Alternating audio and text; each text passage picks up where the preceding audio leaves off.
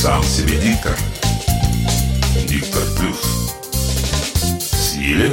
Те, кто серьезно работает со своим голосом, соблюдают рекомендации при питании. Например, диктору нельзя сидеть на жестких диетах. При недоедании, скудной калорийности и однообразном рационе голос тускнеет, утрачивает силу. Голосовым связкам, как, впрочем, и всему организму, необходимы витамины. Особенно важно для голоса регулярное получение витаминов С, А, Е. Обязательно должны быть в рационе продукты, содержащие белок и клетчатку. Как вы уже догадались, сегодня речь пойдет о том, какие продукты полезны или вредны для голоса. И начнем мы с полезных.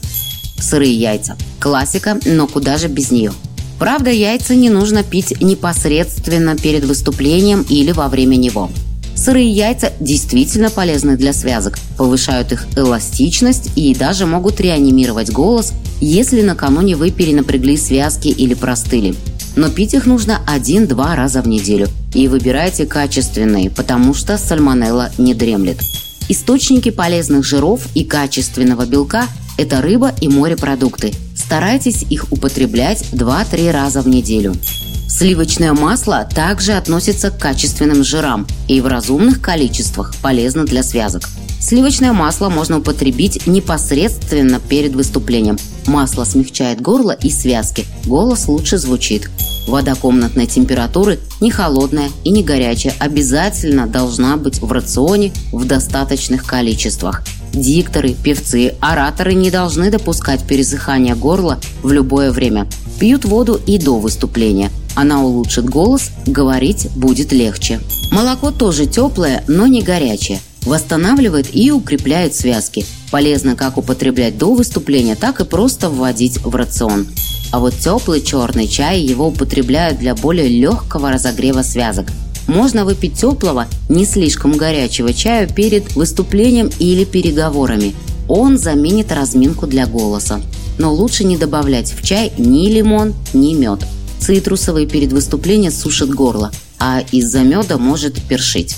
Кстати, и мед, и цитрусовые в целом полезны для голоса. Они снабжают нас необходимыми витаминами, но непосредственно перед выступлением их лучше избегать. И лучше всего не употреблять эти продукты в чистом виде, а добавлять в теплый чай. А вот то, что не любит голос, так это обжорство. Слишком много еды, ну, впрочем, как и слишком мало, это противопоказание. Если переесть перед выступлением, то желудок будет давить на диафрагму.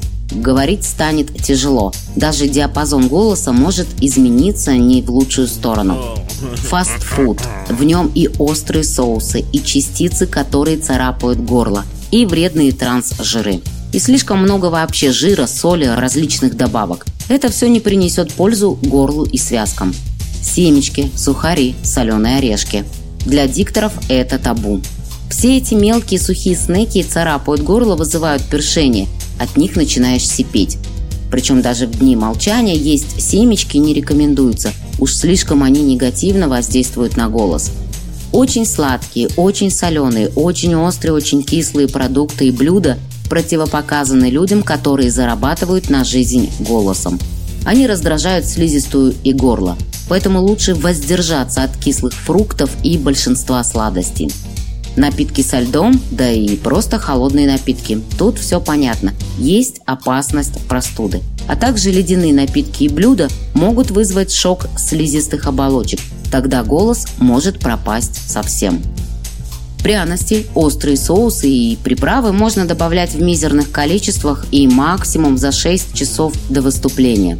Они раздражают слизистую оболочку горла, а в некоторых случаях провоцируют выработку избыточного количества слизи, что еще сильнее мешает разговору. Шоколад, кофе и какао, сладости вообще не рекомендуются ораторам, а шоколад немножко можно, за сутки перед выступлением. Он вызывает легкое першение в горле, впрочем, как кофе и какао. Для голоса вредны пиво, коньяк, водка, коктейли, особенно все эти напитки со льдом – Иногда небольшое количество алкоголя все-таки можно употребить, чтобы расслабиться и разогреть голос. Но только очень небольшое, не больше 40 мл. Нужно хорошо понимать реакцию своего организма на алкоголь.